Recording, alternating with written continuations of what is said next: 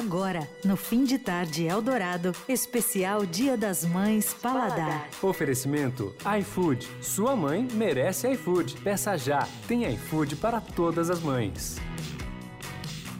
Mais uma parceria aqui do Fim de Tarde Eldorado com o Paladar e agora vamos falar sobre Dia das Mães e conectar Dia das Mães com gastronomia e sempre com convidados muito especiais e tendo a curadoria dela, Renata Mesquita tá com a gente aqui no estúdio. Oi, Rê. Oi, oi, gente. Oi, Manel. Oi, Lê. Muito oi, obrigada Rê. mais uma vez por esse espaço aqui. Você Renata tá, tá, virando nossa colunista mensal aqui de séries especiais. É verdade. Adoro. Vamos ver se a gente vai transformá-la em colunista mais, ainda mais frequente. Bom, ela vai estar com a gente hoje, amanhã e depois, quarta, quinta e sexta. Queria que você explicasse um pouco desse quadro antes da gente apresenta você apresentar a nossa convidada. Legal. Bom, essa semana, especial Dia das Mães, nós estamos com algumas matérias especiais lá no site do Paladar, todos os dias, desde segunda até domingo, contando um pouco desde receitas para você preparar para sua mãe no próximo domingo, já dá para ir pensando, tem algumas dicas lá no site. Temos também sugestões de presentes para as mães gastronômicas ou que desejam se tornar, tornar melhores cozinheiras. Enfim, tem algumas sugestões lá no site também.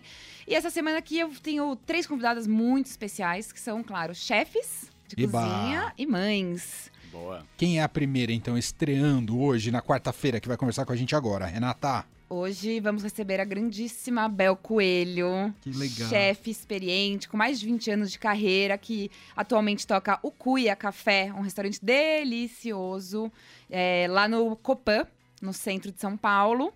E ela é mãe do Francisco e do João, dois fofíssimos e que eu já sei que bota um pouco da, da mão na cozinha, mas eu quero saber dela, um pouco dessa dessa introdução alimentar, né? Isso que, isso que a gente vai bater o papo nesses dias aqui com essas chefes e mães. Muito bem. Oi, Bel, seja muito bem-vinda. Oi, pessoal, tudo bem? Muito feliz de estar aqui, um prazer. Sou fã do programa e de todos vocês. Que demais, obrigado, Bel. Diga lá, Rê. Não, Bel, acho que a gente tem que começar aqui, que muitas mães devem pensar, ah, os filhos de chefe comem muito bem, desde pequenininho, e eles devem comer de tudo. É tão simples assim? Não é tão simples assim. É, às vezes, de fato, comem bem, cozinham comigo, mas tem dia que não dá tempo, né? Tem dia que eu preciso, às vezes, chamar uma pessoa para fazer algumas coisas e deixar no congelador, assim, uns, umas, uns coringas, tipo feijão, sabe? É, algumas misturas que a gente chama, para dias que eu tô com menos tempo, né? Pego na escola, levo na natação, enfim. É, e ainda tenho evento à noite, porque é isso, a gente cozinha à noite e tem que ser rápido. Mas tem momentos maravilhosos também que a gente consegue cozinhar com os filhos, incluir eles, né, nesse, nesse momento que é muito, pode ser muito lúdico, né? E, e positivo para a alimentação. Eu acho que o fato das, das crianças estarem na cozinha faz com que eles comam melhor, né? E, e para você, Bel, não cozinhar profissionalmente, você chega cansada? Você gosta desse momento de não, não tô tendo a pressão de cliente, de performance, de desempenho? Como é que é isso, Bel? Eu gosto mais hoje em dia. não, tem dia que eu não quero fazer nada, né? Uhum. Assim, de fato, exausta totalmente. Mas cozinhar sem, sem precisar acertar é bom também, né? Mas quem, é poder... é, quem é mais exigente, os clientes ou os seus filhos? Eu ia perguntar Nossa, isso. Gente, o Francisco é uma loucura. O Francisco é um gourmet. Ele já fez. Ele, ele, ele realmente reconhece coisas. Outro dia eu levei ele no primeiro menu degustação. Ele já tinha feito um menu degustação no clandestino, antes da quarentena. É, e aí ele fez o primeiro esse fim de semana. Inacreditável. Ele reconhece os sabores, as texturas. Obviamente tem um repertório menor. O, o menor come um pouco pior, o, infelizmente. O, só, o Francisco tem oito, né? E o José tem cinco. O José tem cinco. O José, então, eu não sei, mãe sempre se culpa, né? O Francisco eu tive mais tempo de fazer as papinhas, aí fazia as papinhas sempre com uma folha escura, uma raiz, aquela coisa meio antroposófica e cozinhava tudo. O José já estava trabalhando muito e foi, sabe? E aí eu fico achando que é por isso que ele come pior, mas não necessariamente. A gente se culpa à toa, né? E pode ser só uma questão de personalidade. ele também, na vida adulta, pode ser um gourmet. O Francisco não. A gente não sabe o que vai dar. Sem dúvida. Mas eu gosto de estabelecer uma relação é, saudável com a comida, assim, sabe? De, de não ser proibitivo demais. Óbvio, assim, não dá para se acabar em porcaria. Não, assim, eu tento ser o mais saudável possível, principalmente durante a semana, mas estar tá numa festinha, comer um brigadeiro, uhum. eu acho que proibir pode ser pior a relação que a criança vai ter com a alimentação, sabe? Uma, uma relação mais é, neurótica. Sem dúvida. Então eu tento, eu tento fazer esse, esse balanço, né? Nessa questão da introdução alimentar, Bel, você já pegou nessa. Eu falo onda, mas não, não que seja moda, não é isso. Mas eu vejo com mães, é, contato com mães mais recentes, que agora introduzem alimentos sem é, transformá-los em papinha, alimentos diretos, inteiros. Sim. Você já Sim. pegou essa fase? Porque eu, as minhas filhas pegaram tudo papinha, tudo ultraprocessado no liquidificador, no mixer, etc. Como é que foi para você com seus filhos? Eu já tinha, quer dizer, já tinham me falado dessa, dessa dessa vertente, né? Uhum. Eu usei um pouco, mas eu fiz muita papinha. Eu, eu, eu gostava que fosse saboroso. Hum. Então tinha azeite, tinha erva, tinha manjericão. É, eu colocava coisa, eu colocava até pimenta do reino às vezes. Hum. eu ia abri, abrindo o paladar e coisas amargas e é, a ideia era um pouco que eles já começassem a e até hoje eu faço isso, né? A gente, eu tenho mortinha e a gente faz reconhecimento das, dos temperos. É, eu temperava meio que no, não menos sal, obviamente, e sem açúcar até dois anos, mas temperos e o Francisco adora pimenta. Que demais. E, e é, falando... adora pimenta e, e, pimenta não tem contraindicação, assim, fora se você tiver com alguma questão digestiva, é, é um alimento bom, saudável, né? E até essa, eu acredito que seja verdade, né? Esse contato desde cedo com o alimento in natura e ali na terra, isso também você acha que cria uma outra relação com o prato pronto ali na frente dele, seja em casa, como num restaurante, ou de repente na casa dos amiguinhos? É... E algumas dicas também, como que as mães podem fazer isso? Não tenho, moro em apartamento, não tenho uma horta, mas assim, vale levar às vezes na, na, na feira, né? Apresentar vale. os produtos. Sempre que puder viajar, tem hortas urbanas também. É, tem, se propor a, a fazer é, experiências mão na terra, mesmo que seja na cidade. Não é uma coisa cara, é, é uma questão de ir atrás, assim. E eu acho que faz muita diferença, muita, muita diferença. Conhecer uma fruta no pé, ou como é um pé de quiabo, é, é, e criando essa relação de intimidade com o alimento in natura e não com o alimento industrializado. Hum. Porque o hum. grande vilão é o alimento industrializado. Sim. Bel, a gente está falando aí da relação dos seus filhos com a cozinha, com você, mas e você na sua infância? Como é que era a tua relação ali na gastronomia? Você metia muito a colher na panela da tua mãe? Como é que era? Então, nossa, se minha mãe tivesse aqui, ela ia me entregar. é... eu, eu vivi numa época, acho que foi em plena industrialização do alimento, assim, né? A gente tinha muita porcaria em casa, então eu confesso que fui é, mal criada nesse sentido, mas ao mesmo tempo, não, foi, foi pão. Comia muita batata frita, miojo e tal. É, e eu tento justamente tirar isso de casa porque condiciona o gosto, condiciona o paladar, né? É, mas ao mesmo tempo tinha, tinha fígado, tinha Uh, sei lá, ostras. Meus pais eram muito gourmets, gostavam de comer e levavam a gente para comer fora. A gente comia em restaurante japonês desde os quatro anos, sushi. Então, eu aprendi a comer de tudo muito por causa deles. Mas eu fui refinando. Eu não era uma pessoa, uma criança fácil. Eu era mais como José e não como Francisco.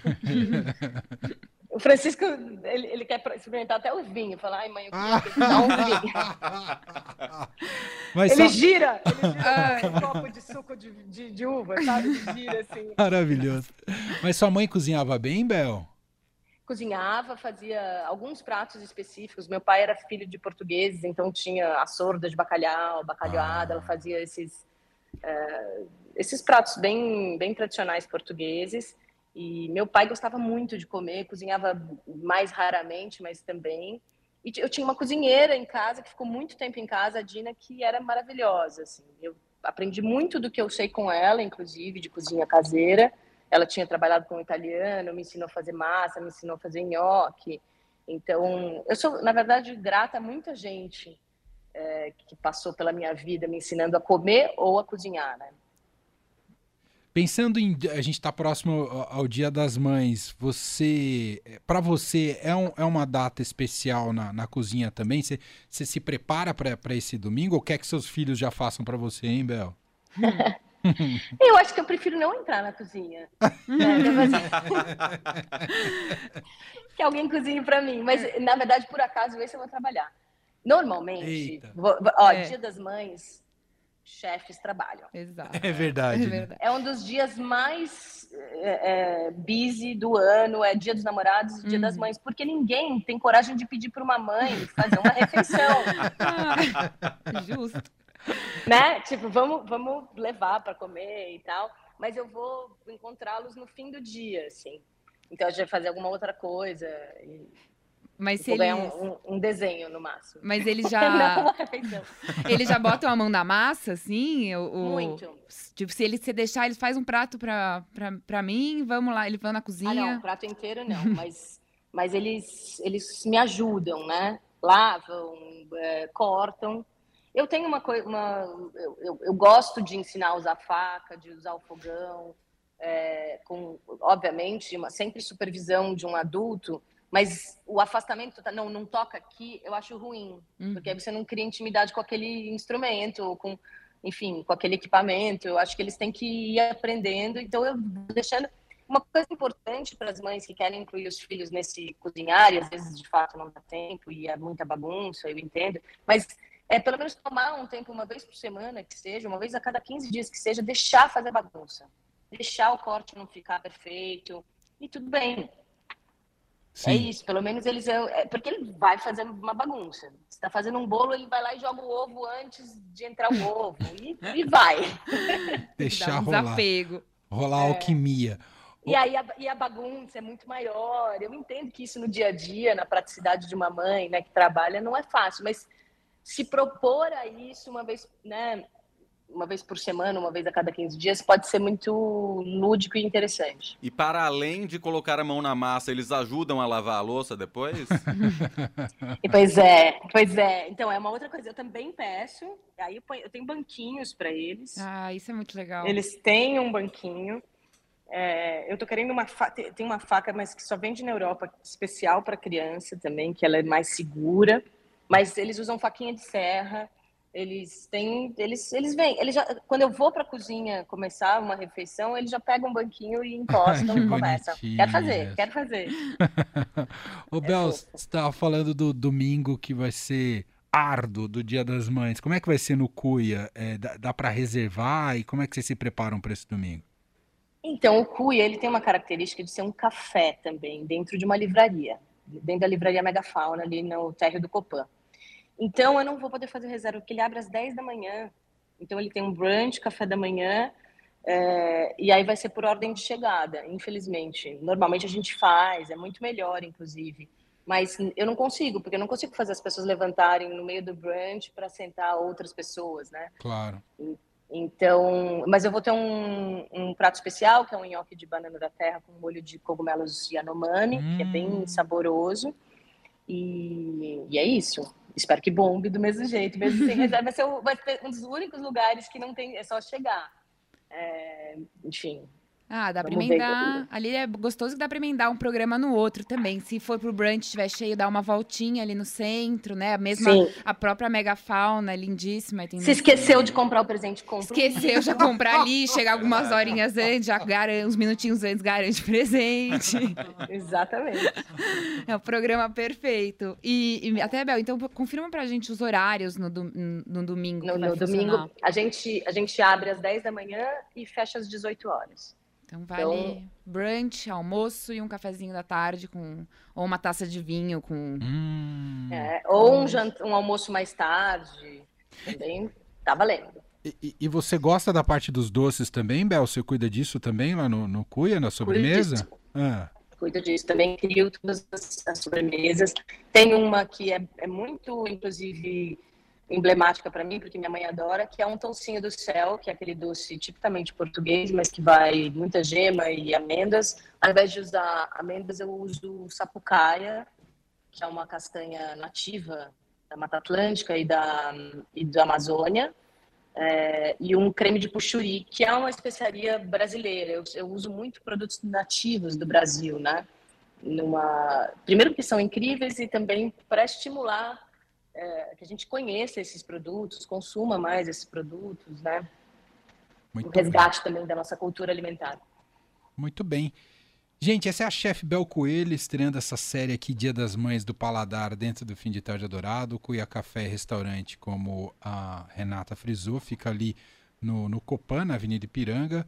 Vale a visita, não só domingo, qualquer dia além do domingo. Durante, uh, fora o domingo, que a gente falou aqui do Dia das Mães, normalmente ele abre todos os dias ou quais dias, Bel?